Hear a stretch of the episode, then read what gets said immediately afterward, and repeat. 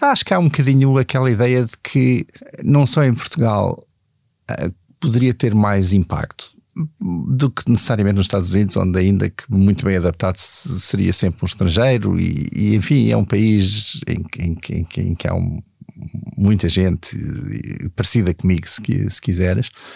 Ah, em Portugal talvez menos, mas sobretudo porque é um sítio onde para mim faz mais sentido fazer coisas. Quer dizer, desenvolver uma escola nos Estados Unidos acho engraçado, mas não é emocionalmente o mesmo do que fazê-lo em Portugal.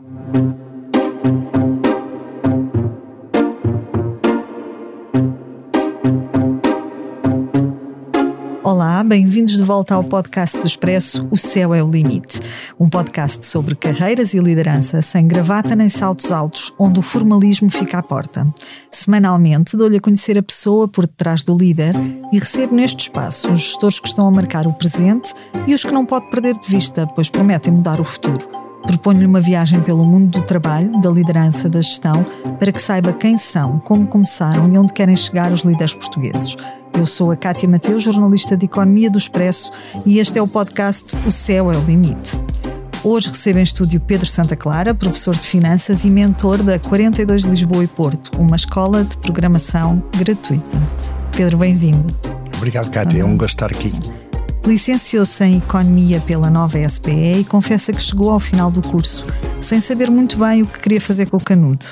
Rumou ao INSEAD, onde se doutorou em Finanças, o que acabaria por lhe abrir as portas a uma carreira no ensino, primeiro na americana UCLA, onde lecionou Finanças durante 13 anos, e mais tarde na nova SBE, onde fez todo o seu percurso até se tornar professor catedrático. No primeiro ano como professor na Academia Americana, teve uma avaliação terrível por parte dos alunos. Decidiu então assistir durante um ano às aulas de todos os seus colegas para perceber de que é feito um bom professor. Da experiência, retirou que cada professor tem o seu estilo próprio, mas há um denominador comum entre todos os bons professores: a empatia, a preocupação genuína com os alunos. Poder tocar a vida de alguém e mudar-lhe o destino, diz, é um privilégio. Em 2019, depois de ter liderado o processo de construção do novo campus da nova SBE e angariado 54 milhões de euros para viabilizar o projeto numa campanha de fundraising, pediu uma licença sem vencimento para dar forma ao seu próprio conceito de ensino, um ensino com vocação social. Criou em Portugal a 42 uma escola de programação gratuita, totalmente financiada por mecenas. Bem-vindo, Pedro. Vamos falar de presente e futuro, é isso? Tudo tudo o que for. O Céu é o Limite tem o patrocínio do Manpower Group. Porque quando se combinam pessoas talentosas com empresas inovadoras, é possível construir um futuro mais brilhante. Conheça as soluções Manpower Group para recrutamento, outsourcing, gestão e desenvolvimento do talento. Saiba mais em manpowergroup.pt. Pedro, queres mudar o mundo? Este percurso de carreira, desde, desde a da tua ligação ao ensino, à formação de pessoas um, e esta vocação social que encontras nas coisas, esta capacidade de, de fazer por mudar a vida de alguém, é própria de quem quer, de quem quer corrigir o elevador social, vá, mudar o mundo. Mudar o mundo parece assim um, uma coisa demasiado ambiciosa e até, até, até um bocadinho presunçosa, uh, mas sim, acho que todos temos uma, uma responsabilidade por deixar este cantinho do mundo em que, em que aconteceu nascermos um bocadinho melhor do que encontramos. Ah, e gostava de, de continuar a tentar fazê-lo. Uhum. Dizes que, que quando concluíste a, a tua licenciatura em Finanças não estavas ainda bem certo uh, do que é que farias com ela, né? Do, do, do, que é que seria o teu futuro. Como é que tu chegas ao ensino? Como é que se faz esse clique uh, de, de achares que poderias ajudar a construir o futuro dos outros? Eu diria por inércia. Acabei o curso, acho que no último ano do curso já fui monitor e, portanto, dava aulas práticas já não me lembro exatamente, pai, de álgebra linear, uma coisa dessas, e depois convidaram para ficar como assistente. E, e eu gostei do ambiente da universidade, era razoável naquilo, e portanto, por que não? E depois fui ficando, acho que fiquei como assistente para aí três anos, depois chegou a altura de ir fazer o doutoramento uhum. uh, e por acaso tinha tudo pronto para ir para os Estados Unidos, mas à última hora o António Borges, uh, que tinha sido no, do INSEAD e que na altura era vice-governador do Banco de Portugal, convenceu-me a ir para o INSEAD, uh, o que foi ótimo e muito satisfeito por tê-lo feito. E portanto e... lá fui dar umas e bagagens, já, já com filho, depois nasceu outro durante o doutoramento uhum. e, e pronto. E foi assim que começou. Uhum. E, e, este primeiro, o teu primeiro ano, já, já depois de concluído o, o INSEAD uh, e já na UCLA, uhum. como professor, dizes que foi trágico, não é? Que, que foi assim uma experiência com uma avaliação menos positiva da parte dos alunos, não é? Como é que se gera isso? Como é que. Um... Eu tento dizer trágico com algum bom humor. Isso. Não, não correu muito bem, não, não tive pressão nenhuma da escola, mas a verdade é que não tive grandes avaliações dos alunos e, portanto, achei que tinha que fazer melhor. E é verdade que há, se calhar na altura era ainda mais marcado, uma diferença de estilos entre ser professor Sim. europeu e ser professor na América. Uhum. Uh, em que? Sobretudo. Os, os professores cá, ou, enfim, no INSEAD já é muito o estilo americano, mas, mas, mas era um estilo muito hierárquico, uhum. ex-cátedra de eu é que sei, eu é que mando, acho pouca graça a interrupções, uh, se uma pergunta for má, uh, desanco o aluno. E nada disso é razoável nos Estados Unidos. E há de facto, e então no MBA, que é um programa muito caro, em que os alunos fazem um investimento muito grande, dois anos da sua vida, para de facto melhorar como gestores, uh, há que ter muito mais cuidado na forma como se tratam as pessoas. E, eu, e, e, e, quer dizer, quando eu digo isto, a empatia acredito genuinamente, e, e, mas é uma coisa que se trabalha, não é, não é uma coisa que necessariamente nasce connosco. nasce connosco. E pronto, e acho que fiz um caminho, um esforço e melhorei bastante. E acho que no fim no fim já era um dos melhores professores da escola, portanto parte, a coisa melhorou. Parte desse caminho que, que fizeste uh, implicou um, voltar à base, ou seja, uh, voltares a sentar-te quase que do, do, lado do aluno para assistir a, a, muitas aulas de colegas teus professores na altura. Um, essa, essa, é uma prática que tu segues ainda hoje, essa capacidade de, de, de voltar à base, de, de, de recuares no tempo e de voltar a aprender. Uh, ou de aprender continuamente. És apologista de, desse, desse modo de. Claro, claro, claro. Uh, não tanto quanto desejaria, uh, porque depois há, há, muita pressão de tempo. Mas sim, acho que sou, sou curioso por natureza, gosto de saber coisas, de, de brincar com as coisas, de, uh, até por, sei lá, agora com esta euforia toda destes chats GPTs e não sei ando a brincar com. É, replicarem modelos pequeninos para perceber exatamente como é que aquilo funciona. Portanto, gosto, gosto, gosto dessas coisas. Uhum. E, e, dessa experiência, dessa tua tentativa de perceber um, o que é que, que, moldava, o que é que fazia um, um bom professor, o que é que distinguia um, um bom professor, o que é que resultou dessa experiência que fizeste durante um ano a assistir a inúmeras aulas dos teus colegas? Há, há Foi essa conclusão Sim, que, que, empatia, que, que a, a, priori parece um bocadinho estranha, não é? Porque julgava que havia um estilo especial de forma de falar ou de forma de explicar as coisas ou de escrever no quadro. Não é nada disso. Há, há professores que são mais magistrais, outros que são mais participativos, há uns que ensinam com casos, outros com, com teorias e exemplos. Há, mas verdadeiramente o traço comum é a preocupação com a aprendizagem dos alunos e eu acho que isso retive.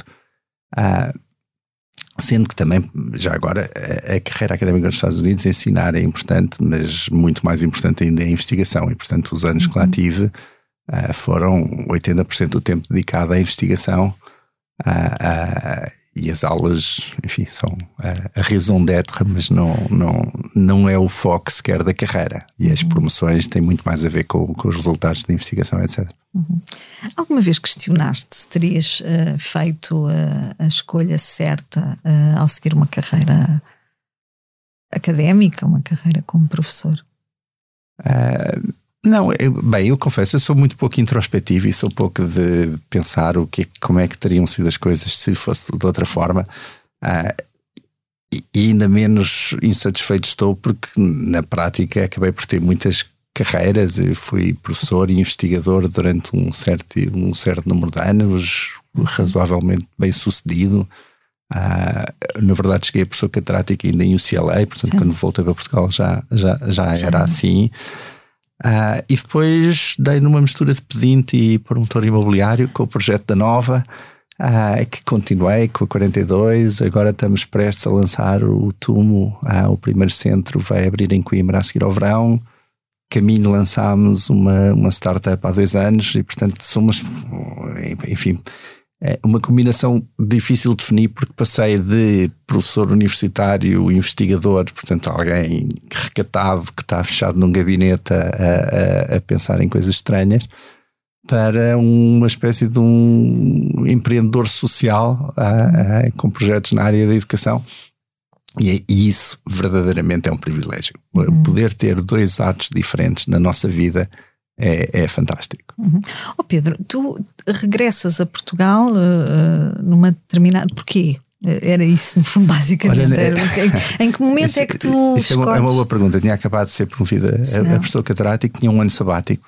Ah, e nós, quando fomos para os Estados Unidos, ah, na altura já tinha casado com dois filhos, depois nasceu o terceiro logo quando chegámos, e, mas pensámos que íamos para um ano ou dois. Nós tínhamos a vida razoavelmente bem, bem estruturada em Portugal e fomos decidindo ficar mais um ano ou dois, mais um ano ou dois, e ao fim de 12 anos, finalmente tomámos a decisão óbvia que é vamos ficar aqui, mas como tinha um ano sabático, vamos passá-lo em Portugal, até para os miúdos conhecerem, enfim, as suas raízes.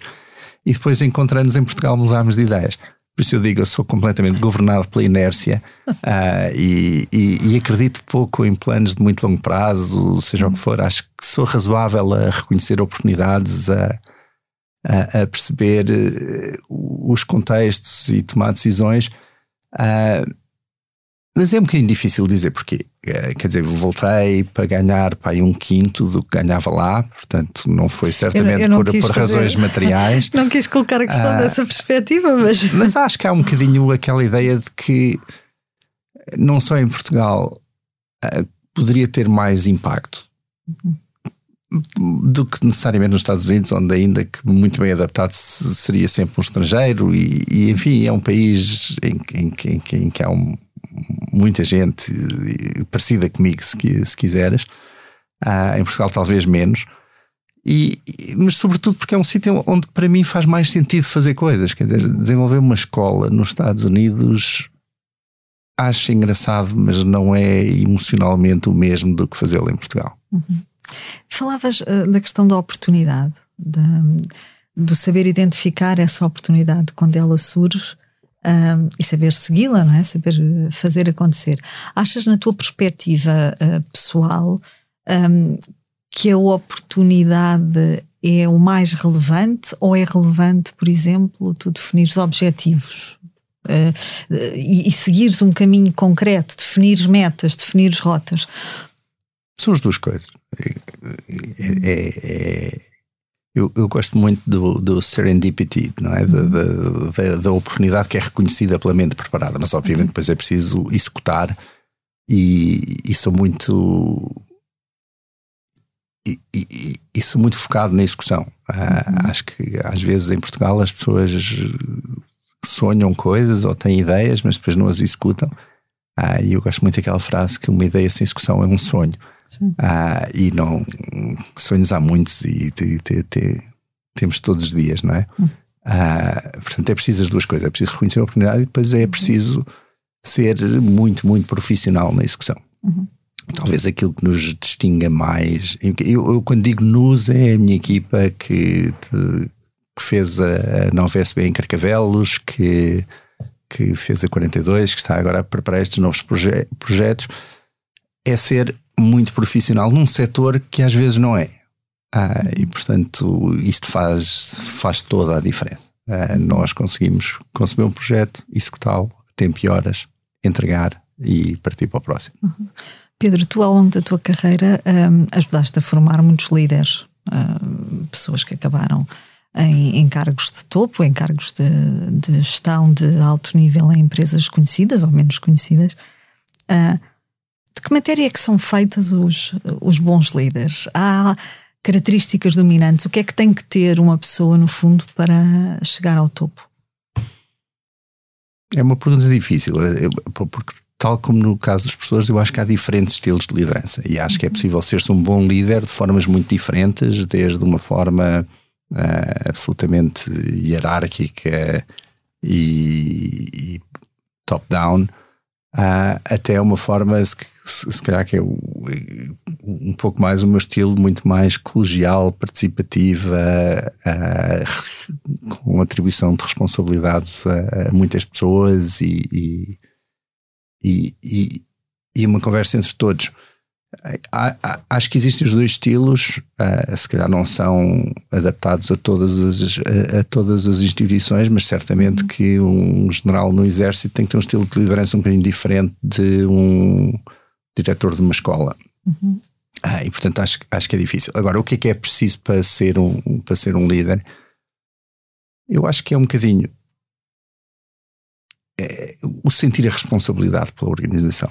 Uh, eu acho que aquilo que de facto, em última análise, distingue as pessoas que acabam por chegar a um lugar de liderança é, é, é este sentirem-se responsáveis, é, uhum.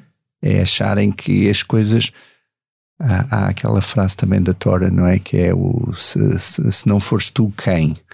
Uh, que é que, que eu acho que é importante e, e, e, isso, há coisa que eu sinto às vezes eh, de forma completamente desajustada é, é responsabilidade, muitas vezes por coisas pelas quais não sou verdadeiramente responsável de maneira nenhuma, mas uma pessoa sentir que uh, isto não cabe aos outros decidir, não haverá alguém ou uma instituição que tomará a decisão depois. Não, as coisas só acontecem se nós participarmos nelas. E eu acho que as pessoas que sentem isto e que depois, obviamente, têm as, as, as competências pessoais necessárias, uh, acabam por chegar a, a, posições mais ou menos de liderança, sim. Uhum. Pedro, é imprescindível ter um MBA numa escola de referência cotada nos rankings mundiais para se chegar ao topo e liderar uma empresa ou não passa nada por aí de todo? Bem, imprescindível não é, e temos imensos exemplos de, de, líderes extraordinários que não fizeram. Eu nunca fiz um MBA, portanto não tenho uma ideia, porque dei muitas vezes aulas em MBAs, mas, mas, mas, mas não fiz o programa. Uh, acho que o MBA é útil uh, em, em muito, por muitas razões. Desde já é um, é um bocadinho uma pausa na carreira e uma oportunidade de reavaliar as coisas a um, um outro nível, uhum. com um grupo de alunos parecidos ou, enfim, com, com aspirações semelhantes e, portanto, o efeito network que é muito importante. Uh, mesmo para progredir dentro das organizações, às vezes é preciso fazer este detour para, para voltar a um, a um nível um bocadinho mais, mais acima. Portanto, eu não digo que é imprescindível, mas obviamente ajuda. Ajuda por tudo, pelo, pelo carimbo de certificação da escola, ajuda pela, pelo placement que a escola faz, ajuda pelos colegas que conhecemos. Uh, acho que é uma boa experiência para se ter. Uhum. Como, é que, como é que nasce uh, este teu projeto uh, 42? Pediste uma licença sem vencimento à nova SBE uh, para começares a desenhar e a estruturar este, este projeto. Não, não, não foi tanto assim. Não foi tanto não foi já tanto existia, assim. não é? Não, não. Uh, bem, o projeto da Nova dediquei muitos anos uhum. de corpo e alma, muitas horas, a minha equipa. Uh, e depois no fim, como, como em todos os grandes projetos, há sempre assim, algumas desilusões e portanto às tantas resolvemos sair. Uh, e éramos cinco e alugámos um pequeníssimo escritório uh, e criámos uma empresa chamada Shaken Not Stirred uh, com, eh, sem saber muito bem o que é que íamos fazer. E, e na verdade a, a, missão inicial da empresa era fazer projetos de que gostamos com gente de quem gostamos uh, Isso é importante, Pedro Claro que é importante, é tudo não, obviamente, né, trabalhar com gente de quem não gostamos é uma seca não, não. portanto, sim, e fazer projetos que gostamos também faz muita diferença e a 42 estava mais ou menos no horizonte, nós já tínhamos visto a 42 ainda bem, no último ano da nova. Eu, eu, diria que até a minha ideia inicial era fazer a 42 dentro da nova, porque okay. eu acho que uma escola de gestão hoje em dia tem que ter uma componente tecnológica muito grande. Uh, mas pelo caminho andámos a fazer projetos de consultoria, trabalhámos com o Carlos Oliveira da Fundação José Neves a pensar a fundação, trabalhámos com o Tim Vieira a pensar a Brave Generation Academy, uh, fizemos uns projetos giros descobri de caminho que não gosto de ser consultor. Ah, isto é, uh, ficar pelo PowerPoint para mim é altamente frustrante, é preciso, é preciso executar. E pronto, e fomos fazendo as conversas uh, para, para, lançar a 42, uh, numa altura numa altura meio complicada, porque isto foi, aquilo foi é? aberto no verão de 2020 e conseguimos fazer os primeiros dois anos de atividade com máscaras e, e álcool gel e essas porcarias todas. Uh, ligámos pouco à pandemia, confesso, porque senão também aquilo não teria acontecido. E, e, e apanhámos todos o Covid em tempo, em tempo oportuno. Uh, mas enfim, mas a escola surgiu, uh, juntámos um, um, grupo de pessoas e de empresas que, que apoiam, um extraordinário, e, e, e, aqui queria mesmo enfatizar isto, porque nós às vezes, nós portugueses em geral, achamos-nos achamos muito piores do que somos, Uhum. Uh, e a verdade é que há muita gente, uh, muitas empresas preocupadas com o futuro do país e que querem contribuir para o país. Uh, e, e, este é um projeto eminentemente assim. formar pessoas em engenharia de software é uma necessidade imperiosa. O, o, país tem um déficit, se calhar, de 100 mil pessoas nesta área. Uh, o, o, ensino tradicional não tem dado resposta, não aumentou a, a capacidade minimamente para, para, acompanhar a procura. Uh, e, portanto, tivemos esta oportunidade de trazer uma das melhores escolas do mundo, uh, muito inovadora, uh, uma escola em que não há aulas, em que se aprende fazendo e aprende-se uns com os outros, e que é interessante a todos os níveis, uma escola a que qualquer pessoa se, se pode candidatar e, e embora, enfim, tivemos tanto sucesso, já tivemos mais de 40 mil candidatos e, portanto, objetivamente é difícil entrar, porque entra 2% dos candidatos, Uh, mas entra um grupo de pessoas extraordinariamente heterogéneo e com diferenças de idades e de histórias e, de vida, e só isso é, é um encanto conhecer. Ia perguntar-te exatamente isso. Portanto, a, a, a 42 é uma escola um, gratuita, portanto, ela é financiada por, por mecenas, não é? por, por empresas e, e particulares que, que a apoiam. Uh, quem, é, quem são os vossos alunos? Quem são os vossos candidatos? Eu Boa. sei que é, que é, diverso esse perfil. Portanto. Pronto, portanto, qualquer pessoa se candidata, registra-se no site, começa por passar por uma bateria de testes online, que são duas horas a jogar jogos. Ah, os jogos são engraçados, lógicos, de certa maneira avaliam a capacidade de pensamento algorítmico das pessoas. Não, não é preciso saber programar nada, mas, mas faz uma triagem grande. E depois vem fazer a piscina, que é um bootcamp de 26 dias, de quase 4 semanas, muito intensa em que vão aprender a programar uh, e que é uma experiência absolutamente transformadora para, para, as pessoas, mesmo aquelas que depois não chegam a ser selecionadas para entrar na escola, dizem que lhes transformou a vida. Uhum. Uh, e no fim chegamos a um. Enfim, hoje em dia temos 550 alunos em Lisboa, mais 250 no Porto. No total chegaremos aos 1500 alunos em breve. Uh, com um grupo muito engraçado, porque a idade média é 26 anos, temos alunos dos 17 aos 57, temos os, uh, vou chamar-lhes miúdos, sem desprimor nenhum, mas os miúdos que acabam o secundário e que vêm para a escola. Temos um segundo grupo que são universitários descontentes, uh, ou porque querem mudar de área, ou porque estão já a estudar uh, informática, mas não estão a gostar da experiência. Uh, temos um terceiro grupo que são profissionais, que são economistas, advogados, engenheiros, arquitetos, médicos uh, que querem fazer projetos em tecnologia, querem dominar a tecnologia.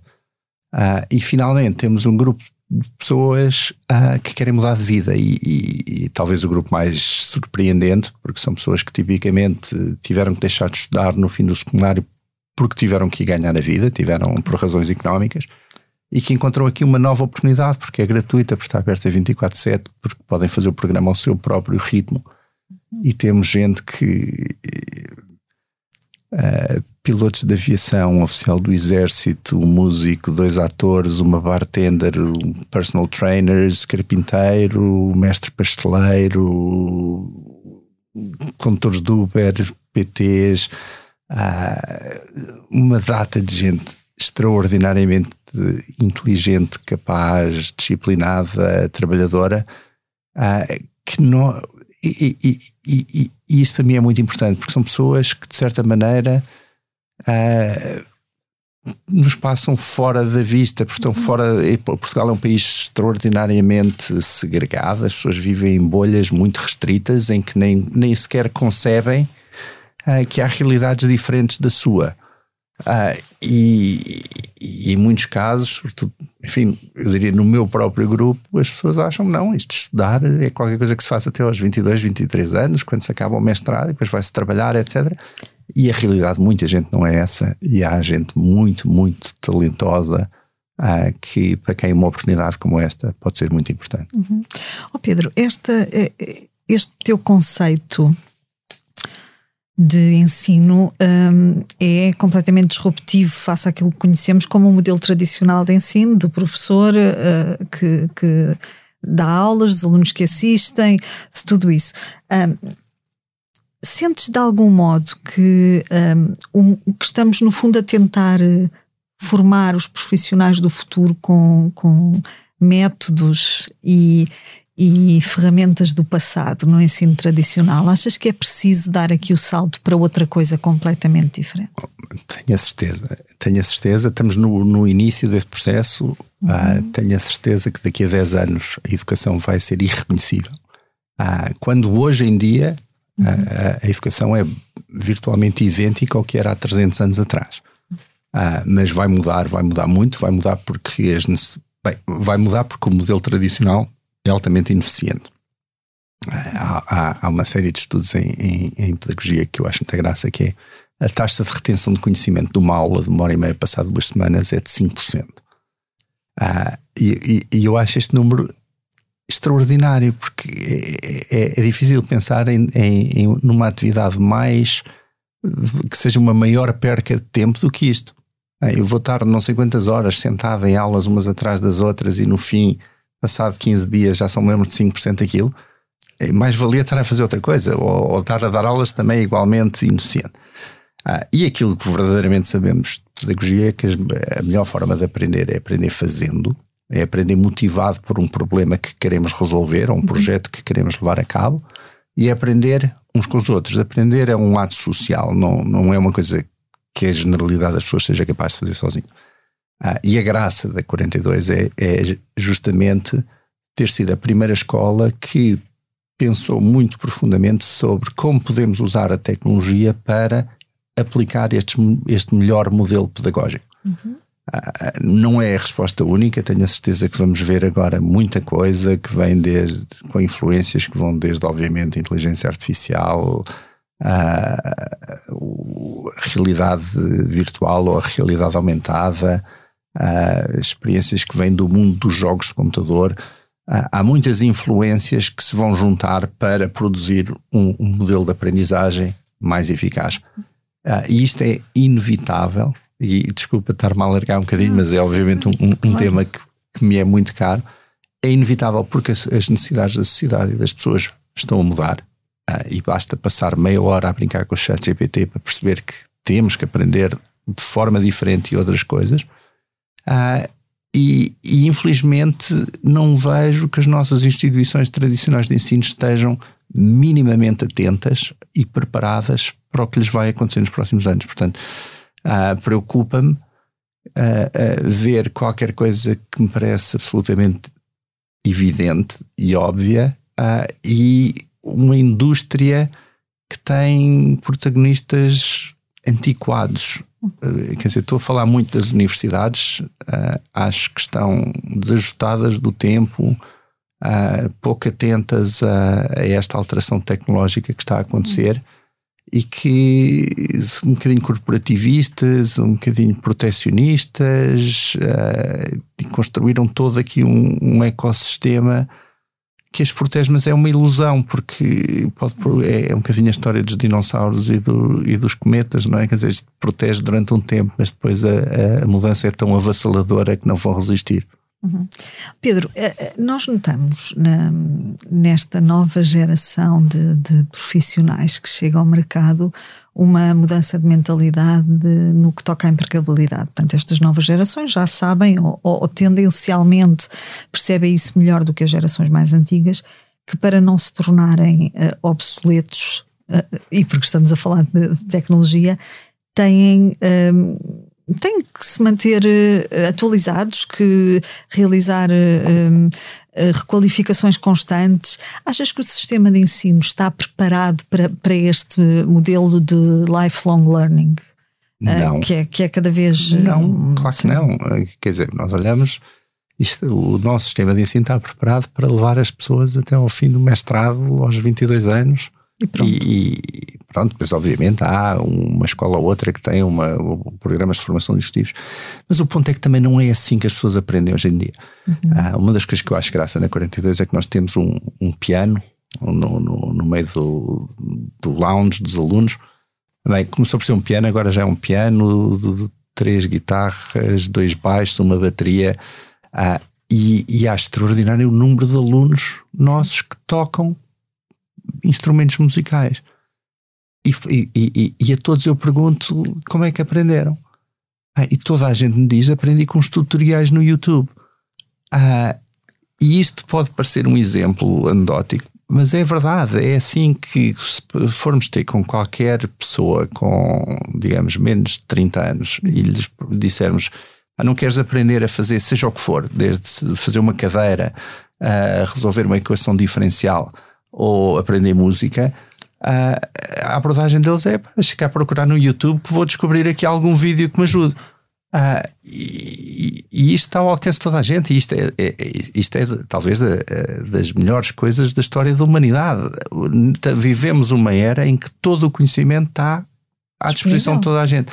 Portanto, temos é que pensar muito mais em trabalhar a motivação das pessoas para aprender, ah, porque às vezes não existe, ah, e, e criar-lhes uma experiência de aprendizagem eh, enriquecedora, apelativa uh, e que as leve ao resultado pretendido, que em 99% das vezes não é o caso das nossas universidades.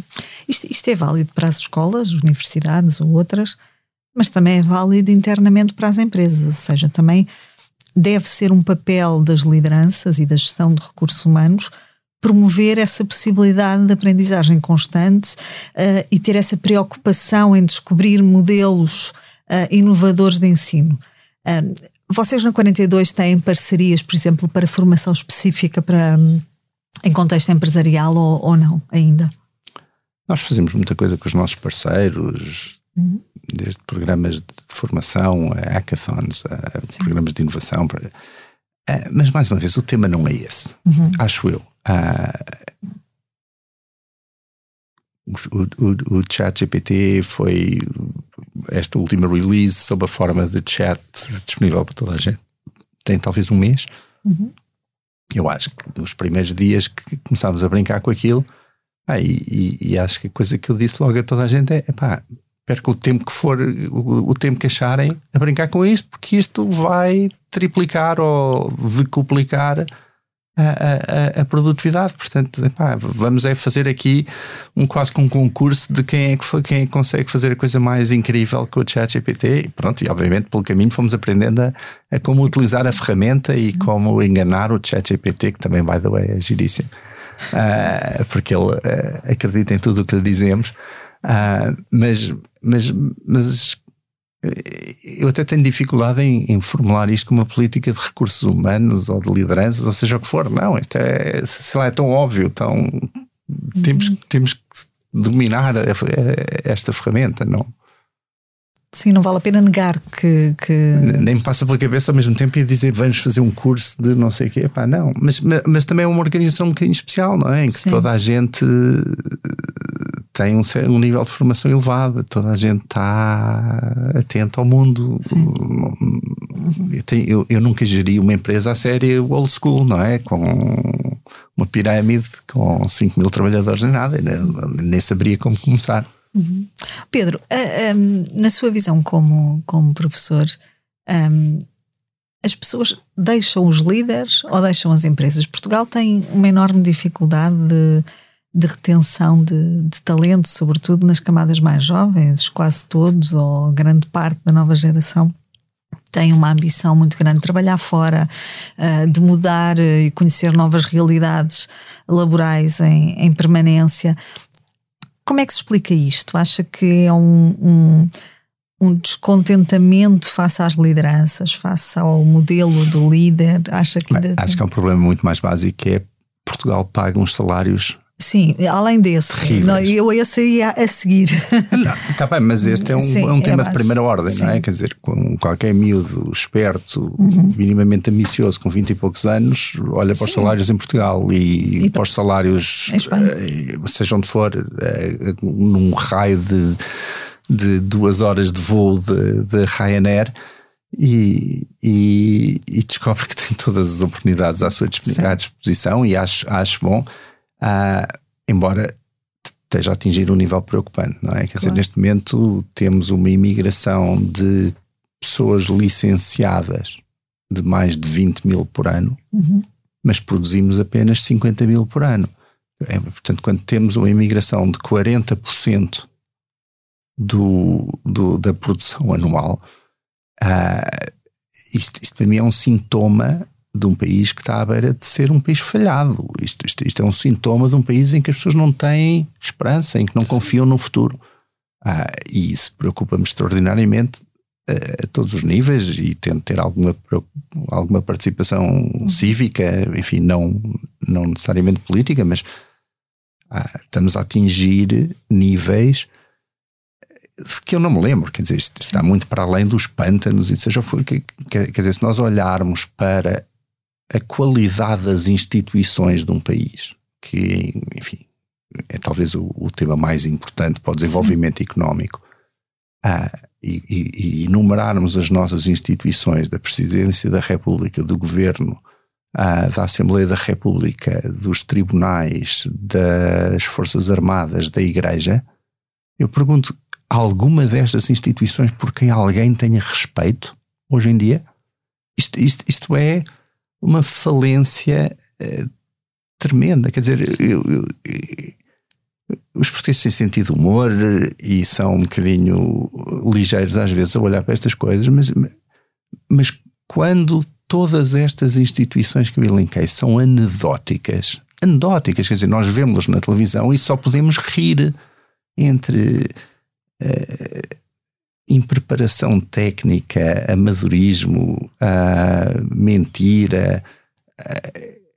como é que se pode ter respeito a estas instituições? Uhum. E, e, conversamente, como é que podemos desenvolver um país em que não existe respeito pelas instituições?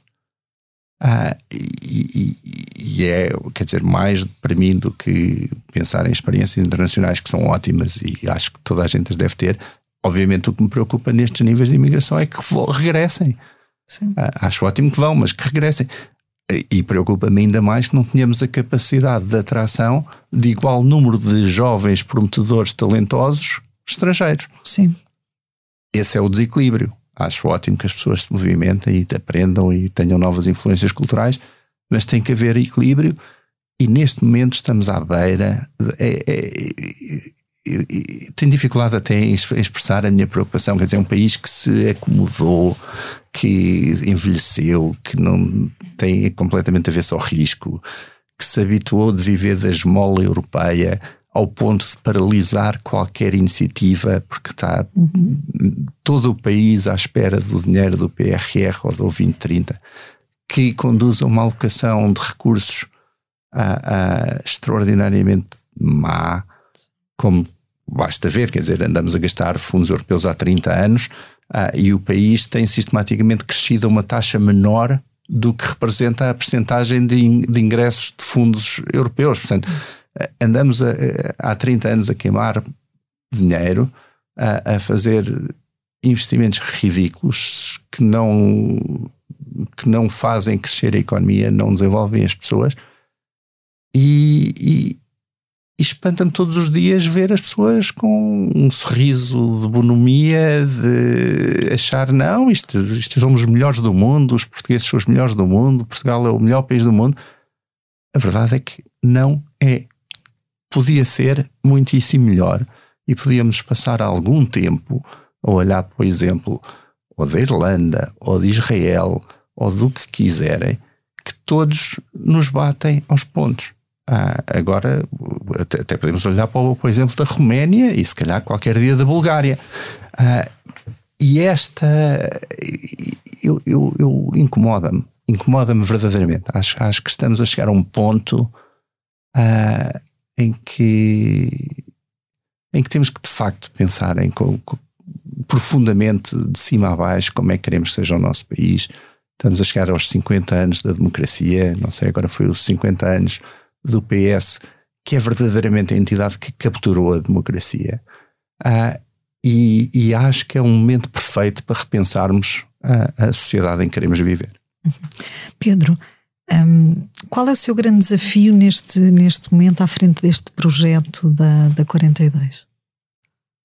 O desafio, o, o que é que queremos fazer. Sim, para onde quer ah, crescer. Quer com a 42, quer com o Tumo, quer com a Miles in the Sky. Ah, são os três projetos que nós temos em mãos. Uhum. Ah, têm todos um denominador comum que é serem projetos que querem ter impacto social através da educação, através de novos modelos de educação.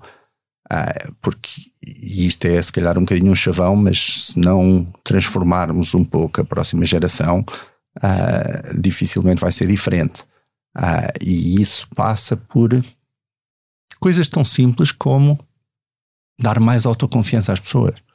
Ah, por exemplo, a, a, experiência de dar aulas no MBA nos Estados Unidos versus Portugal, se me perguntas qual é a diferença entre os alunos, enfim, são todos eles um pouco internacionais, mas vou dizer entre os americanos e os portugueses, não é a capacidade, não é a competência, não é o conhecimento, é a autoconfiança.